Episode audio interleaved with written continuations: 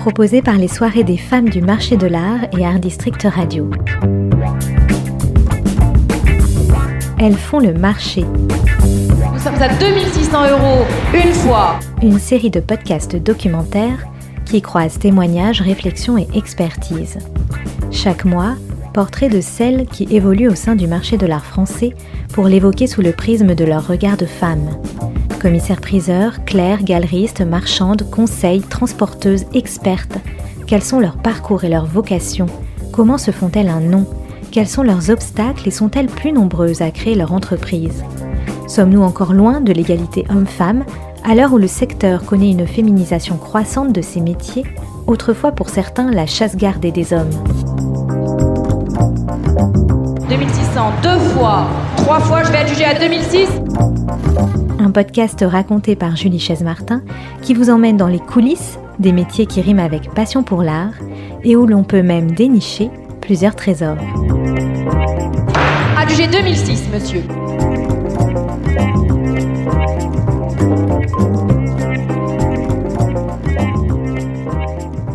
Bonjour Céline Assila, fondatrice des soirées des femmes du marché de l'art. Je suis ravie de te retrouver pour introduire ce deuxième épisode d'Elles font le marché qui se penche sur la forte digitalisation du marché de l'art en pleine crise du Covid-19.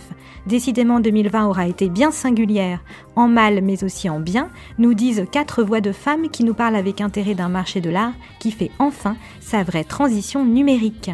Oui, Julie, en effet, un épisode qui regarde plus spécifiquement la situation des foires et des salons. À ton micro, nous entendons Cécile Colville, conseillère en art et en gestion de patrimoine artistique chez Arnaud Dubois Associates. Depuis 4 ans, cette jeune art advisor de 29 ans accompagne ses clients sur les foires et les salons en étant attentive aux attentes des collectionneurs qui n'ont pas été réfractaires aux transactions en ligne. Le online a aussi rythmé la vie de Laura Kugel, 30 ans, marchande à la galerie Kugel et membre du comité d'organisation de la TEFAF, foire prestigieuse qui a pour la première fois construit son édition 2020 en ligne. Cette expérience a-t-elle bouleversé les mentalités au sein d'un secteur qui était jusque-là à la traîne en termes de digitalisation elle nous en parle. Également Hélène Mouradian, organisatrice de Salon, te raconte ses péripéties face à l'annulation du Salon du dessin et à la conversion en foire virtuelle de Fine Art Paris. Enfin, la galeriste en art contemporain Anne-Sara Benichou nous fait part aussi de son retour d'expérience entre foire online et foire qui ont quand même réussi à maintenir leur édition. Alors Julie, une foire virtuelle peut-elle trouver son public? Peut-elle complètement remplacer une foire physique? Quels ont été les enseignements de 2020 Autant de questions auxquelles ces quatre femmes répondent au regard de leur propre expérience. Oui, des expériences encore jeunes pour Cécile Colville, Laura Kugel et Anne-Sara Benichou, plus aguerries pour Hélène Mouradian, et toutes les quatre nous confient aussi la vision de leur métier, leur passion, et de quelle manière elles ont trouvé leur place au sein d'une équipe ou de manière plus indépendante. Alors c'est parti Céline, j'abaisse le marteau pour adjuger ouvert ce deuxième épisode.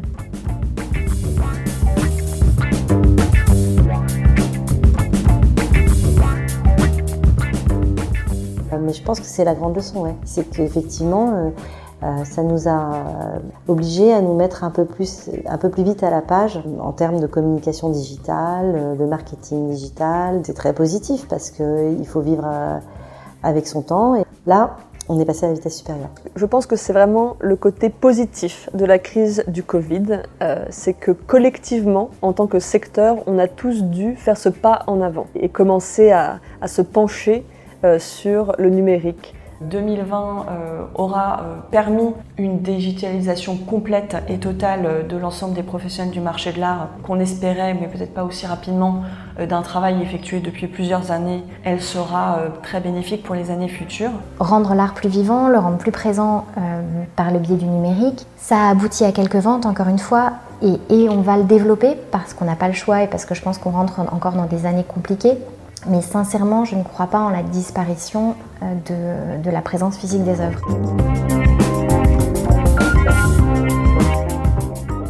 Entre frustration et difficultés financières, le numérique a d'abord été perçu comme une sortie de secours pour limiter la casse, car c'est une réalité publiée dans le rapport Art Basel UBS du 9 septembre 2020.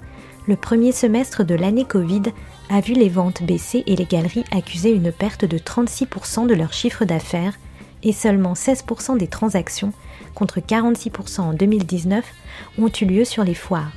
Cependant, il faut noter une hausse significative des ventes en ligne, 37% au premier semestre 2020 contre 10% en 2019 sur la même période.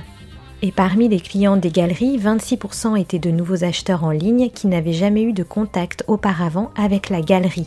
Le bilan 2020 est encore certes difficile à établir, mais ces chiffres sont intéressants au regard du premier volet de cet épisode qui s'intéresse plus spécifiquement aux foires et aux salons. Par exemple, un peu plus d'un tiers des collectionneurs interrogés disent être passés par les viewing rooms, devenus très à la mode, et autres plateformes pour acheter des œuvres, dont 32% sur Instagram. Cécile Colville, Art Advisor, analyse l'année qui vient de s'écouler au regard de ces nouvelles pratiques numériques en rappelant que l'achat en ligne n'est pas nouveau, mais alors est-ce qu'un virage est tout de même en train de s'opérer? Le nombre de transactions a baissé par rapport à 2019. Vous avez eu un laps euh, de temps assez important où toute l'économie était arrêtée. Aujourd'hui, les, professionnels du marché se reconcentrent sur leur propre identité et utilisent la digitalisation plutôt dans ce sens-là plus particulièrement euh, en 2020, où euh, par exemple la viewing room a fait son entrée, une rentrée euh, assez fracassante où toutes les grandes galeries se sont appropriées ce nouvel outil qui permettait de faire vivre une nouvelle expérience à leurs clients. Effectivement, sur les faits, on peut, c'est une digitalisation globale, mais dans la finalité, il me semble qu'il y a des petites subtilités euh, particulièrement la viewing room sur les sites des galeries d'art ou des marchands d'art, a pour but de vraiment faire vivre une expérience de la plus proche de l'expérience physique qu'on pourrait avoir en rentrant dans une exposition. À côté de cela, il y a les foires euh, d'art contemporain, mais aussi les foires d'art euh, en général, qui ont vraiment transposé l'ensemble de leurs exposants sur une page et qui ont permis à ces exposants de montrer leurs œuvres. Ces foires d'art euh, en ligne, aujourd'hui, elles ont monopolisé l'attention puisque personne ne pouvait se déplacer et que les foires en tant que telles ne pouvaient se tenir. Alors qu'Art Basel a décliné toutes ses éditions online en 2020, que la FIAC vient d'annoncer la tenue de sa viewing room online en mars 2021 et que la Brafa Bruxelles s'apprête à ouvrir Brafa at Home du 27 au 31 janvier, un concept visible depuis le site de la foire, Laura Kugel partage le même point de vue sur une digitalisation croissante et personnalisée et me détaille en particulier son expérience de la TEFAF Online en octobre 2020, qui était une grande première sous cette forme pour le marché de l'art. Le travail a été absolument fascinant parce qu'on a pu vraiment développer la partie numérique de cette foire qui est vraiment euh, très bien implantée, mais qui n'avait pas encore vraiment fait le pas dans le digital. Le plus important pour nous, c'était d'utiliser cet outil, ce nouvel outil, euh, en gardant l'identité qui est propre à cette foire. Donc la TEFAF est vraiment connue pour euh, euh, la rigueur des exposants, l'excellence des objets présentés et son côté académique par rapport à, d'autres foires d'art. la foire qui présente, on va dire, l'éventail le plus large d'œuvres parce qu'on a des marchands excellents en archéologie, en art décoratif, en tableau ancien, en art moderne, en art contemporain. D'où l'idée de différencier la TFAF Online des autres foires en ligne en offrant aux exposants la possibilité de montrer un seul objet. Donc dans un premier temps, on a demandé à tous nos, confrères de choisir une œuvre qui représentait euh, l'identité de, leur galerie ou qui avait une histoire vraiment à part entière. Et plutôt que simplement montrer euh, une ou deux photos et un simple cartel, on a offert la possibilité de mettre euh, des vidéos, enfin plusieurs supports multimédia. Cela se, rapproche de l'expérience d'un visiteur à la foire où euh, le rapport entre le visiteur et le marchand est vraiment ce qui est le plus important pour nous. Et par rapport à d'autres foires qui avaient commencé en mettant beaucoup d'œuvres, on voit que au sein du marché, un petit peu tout le monde commence à, rendre ces, événements online euh, un petit peu plus euh, focus, on va dire. Nous, on a, choisi déjà une œuvre qui nous semblait très photogénique. C'était une petite pendule qui mesurait à peu près 18 euh, cm par un, artiste et orfèvre qui s'appelle Colère et qui travaillait à Dresde dans la première moitié du, XVIIIe siècle à la cour d'Auguste le Fort. Donc cette petite pendulette était vraiment comme un, comme un bijou orfévré avec des diamants, des rubis, euh, de l'or émaillé. Et ça nous permettait de montrer des photos euh, haute définition avec un zoom très important et des détails qu'on pouvait peut-être pas repérer en, regardant l'objet en physique. Donc on a un petit peu tiré parti du fait de présenter cet objet euh, sous ce format avec la TFAF online. Nous n'avons pas vendu l'objet, mais nous avons néanmoins eu des conversations très intéressantes à, ce sujet. Évidemment, ce qui était compliqué avec ce format d'une œuvre par galerie, c'est qu'on a demandé aux exposants de choisir une œuvre exceptionnelle. Les prix étaient relativement élevés et on sait, selon plusieurs études, que Beaucoup de gens achètent de l'art en ligne, mais le prix moyen de ces transactions, je crois que ça reste entre 10 et 20 000 euh, dollars. Donc là, on était bien au-dessus de, ces prix-là, mais ça représente encore une fois aussi la foire. La TFAF n'est pas forcément une foire pour les jeunes acheteurs, c'est déjà une foire pour les institutions et les collectionneurs confirmés. alors ce qui est très intéressant, c'est qu'avec l'utilisation des outils numériques pour des foires comme la TFAF, on peut vraiment avoir un retour euh, statistique sur euh, le parcours que prennent les, utilisateurs. Ici, par exemple, on s'est rendu compte que les gens étaient friands de contenus divers et variés. Donc, il nous semble que c'est vraiment important de proposer une offre plus élargie de contenus en plus des objets qui sont à vendre, de ne pas simplement en faire une expérience euh, mercantile, mais vraiment un moment euh, d'éducation, de développement personnel. Les gens sont friands d'utiliser Internet comme moyen euh, pour apprendre, pour découvrir. Moins de ventes, mais plus de contenu. Une expérience profitable pour les années à venir. Malgré les difficultés, comme Laura Kugel, Hélène Mouradian, organisatrice du Salon du dessin et de Fine Arts Paris, tente de déceler les points positifs qu'elle peut retirer du tout digital. On connaît tous ces circonstances euh, de la crise sanitaire qui nous ont fait annuler le salon du dessin juste dix jours avant son ouverture. Donc ça a été un très gros travail de détricotage. Euh, on était euh, voilà censé ouvrir le salon le 24 mars et le 10 mars on a tout arrêté. Donc on était vraiment à la limite de, l'ouverture du salon. On leur a fait un avoir de 75% et on a gardé 25% pour les frais déjà engagés. Donc évidemment ils ont perdu de l'argent et nous aussi tout le monde a beaucoup perdu. Hein. On, a essayé de, reporter le salon du dessin d'abord. Et puis finalement, quand on a vu que la, crise perdurait, euh, ben, on a annulé complètement l'édition. Et on s'est concentré sur Fine Arts Paris qui devait avoir lieu en novembre. Donc on s'est dit, bon, en novembre, on va y arriver.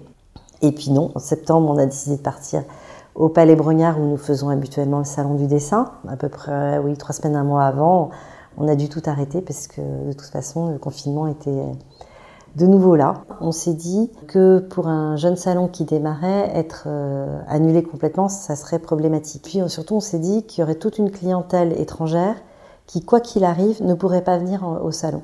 Fort de ce constat, on s'est dit on va faire un salon virtuel de toute façon. Sur la plateforme, on avait 510 images pour 53 euh, galeries. On s'est rendu compte qu'on avait eu 20 000 connexions. C'est un bon chiffre. Euh, disons que pour les comme Fine Arts Paris est un jeune salon, on avait accueilli euh, autour de 6 à 10 000 visiteurs. C'est presque mieux, mais le problème c'est que dans un salon, quand vous vous promenez, vous restez au moins une heure.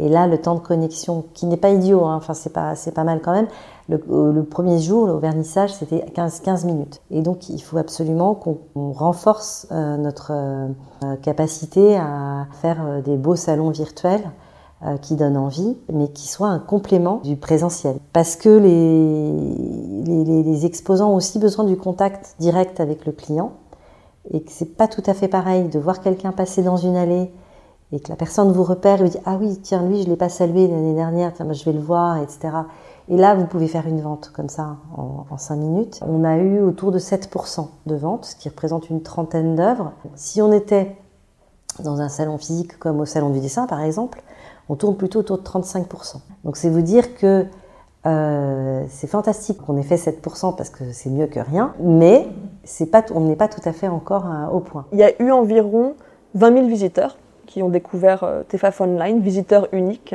et une vingtaine de ventes donc quand on part du principe qu'on montrait un objet par marchand et qu'il y avait presque 300 marchands, ça fait un petit peu moins de 10% d'objets vendus.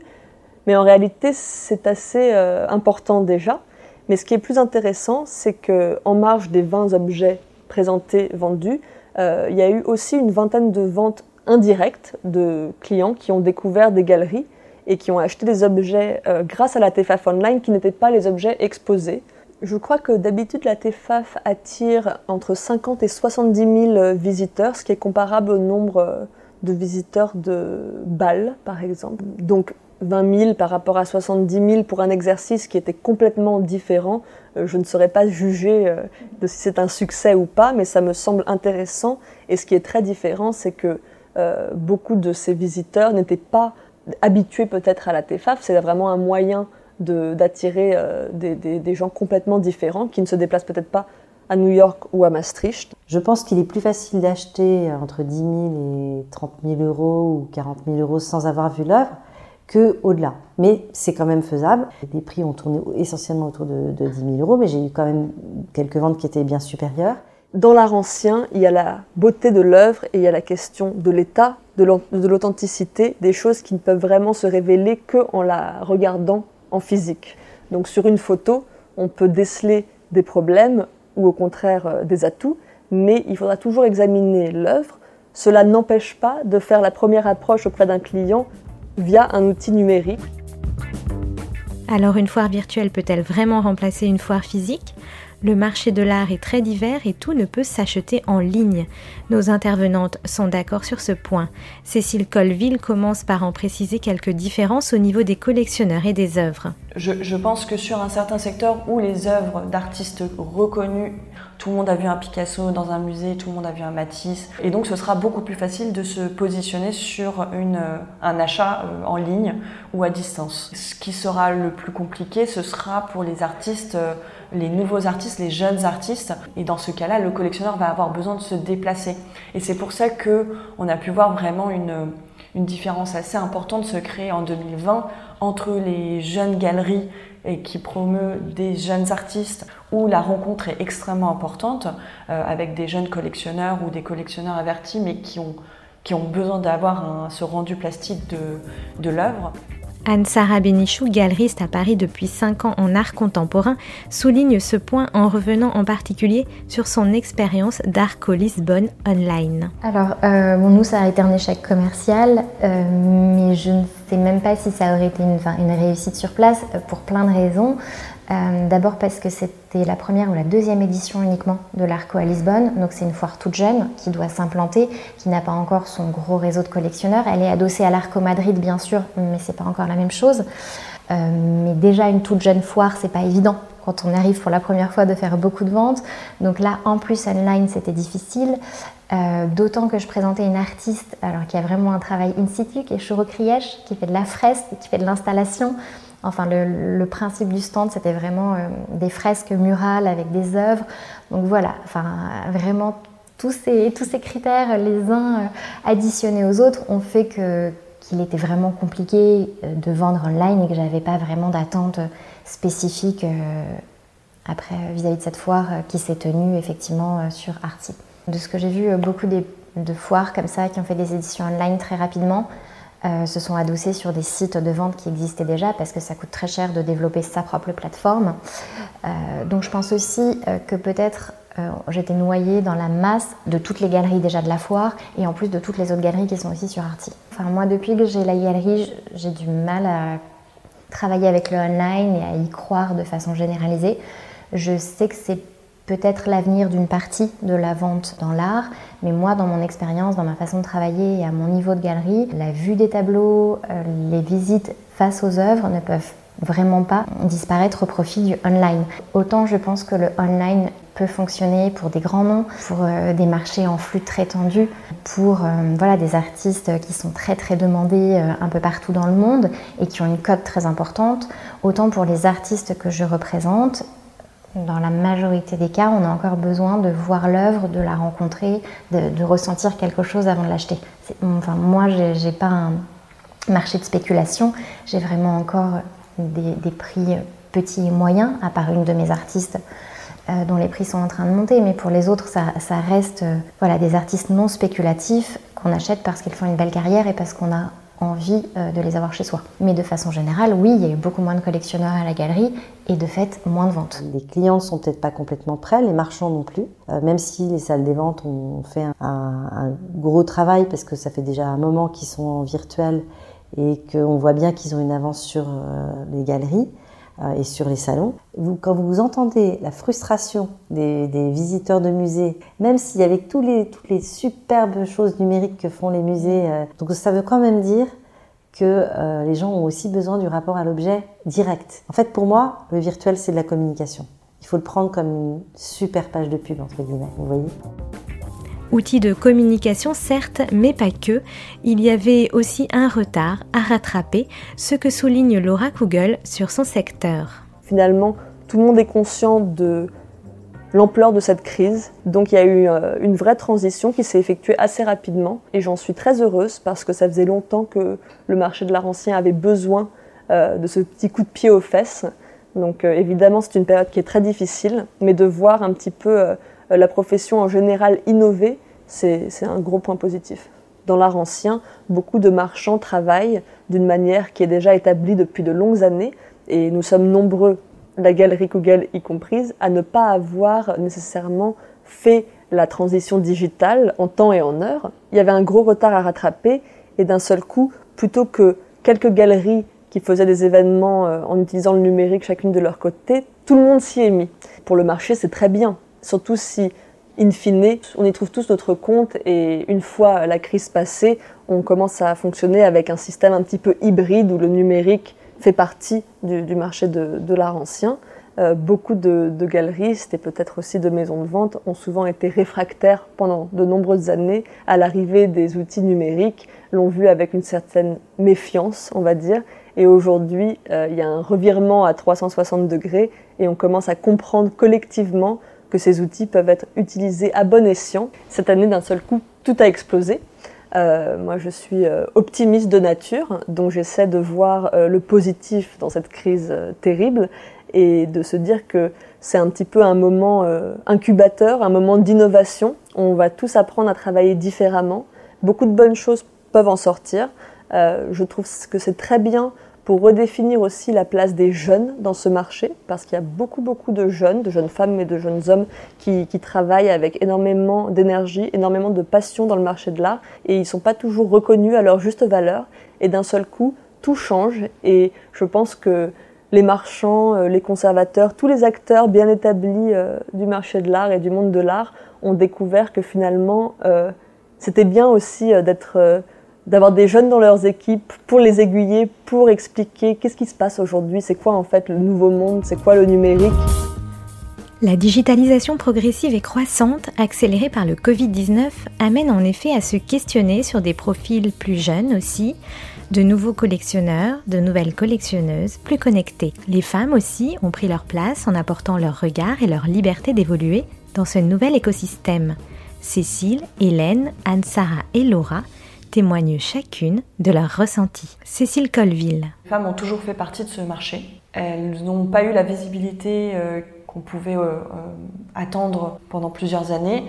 ça commence à changer. On voit énormément de femmes à la tête de certaines galeries, mais également de certaines sociétés de vente aux enchères. Art Advisor, pour moi, n'est pas par contre un métier genré.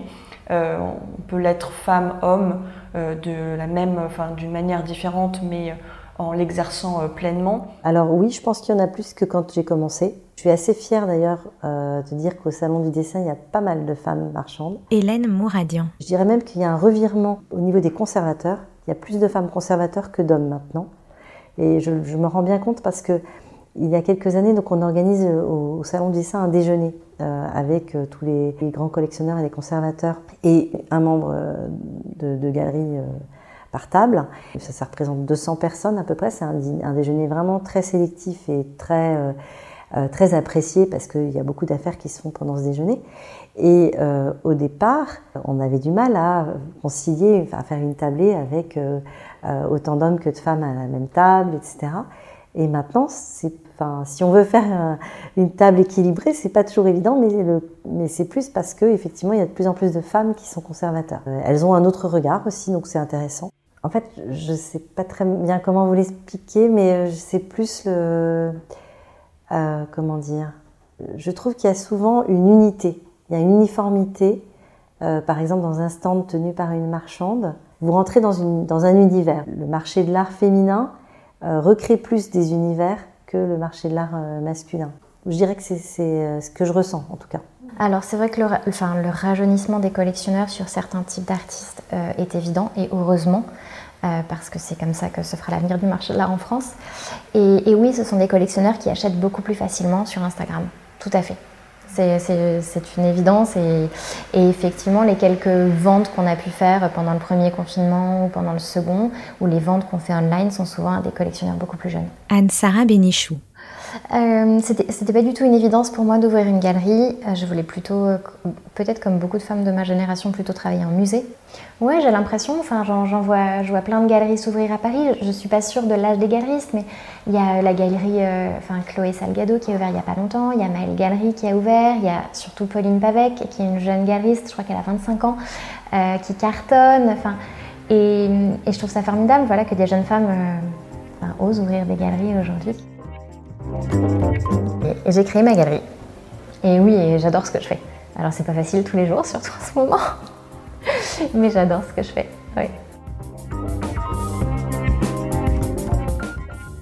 C'est une galerie familiale. Euh, mon père et mon oncle l'ont hérité de, leur père quand ils étaient très jeunes et ils ont su l'agrandir et lui donner encore plus euh, d'importance qu'elle en avait déjà. Laura Kugel. Une rigueur et un souci d'excellence que, que, je trouve tout à fait extraordinaire.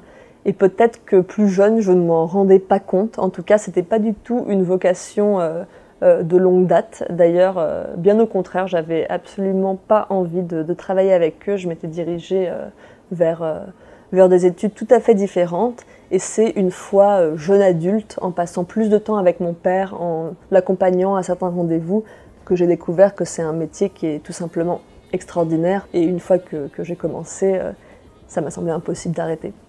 Évidemment, je me trouve dans une situation qui est tout à fait privilégiée par rapport à d'autres jeunes dans le marché de l'art, vu qu'il s'agit de la galerie de ma famille dont je porte le nom. Donc j'ai toujours euh, bénéficié d'une certaine bienveillance. Ça a effectivement été différent lorsque euh, je m'aventurais à aller à un rendez-vous seul ou, aller euh, à Drouot seul, parce que d'un seul coup, sans, sans être accompagnée, voilà, je ressentais que c'est difficile euh, d'être une femme, c'est difficile d'être une jeune femme. Ça reste un monde principalement d'hommes, donc pour casser un petit peu les codes, je trouve que c'est très bien qu'il y ait plus de, femmes, plus de jeunes femmes, et euh, je suis euh, tout à fait ravie d'en faire partie.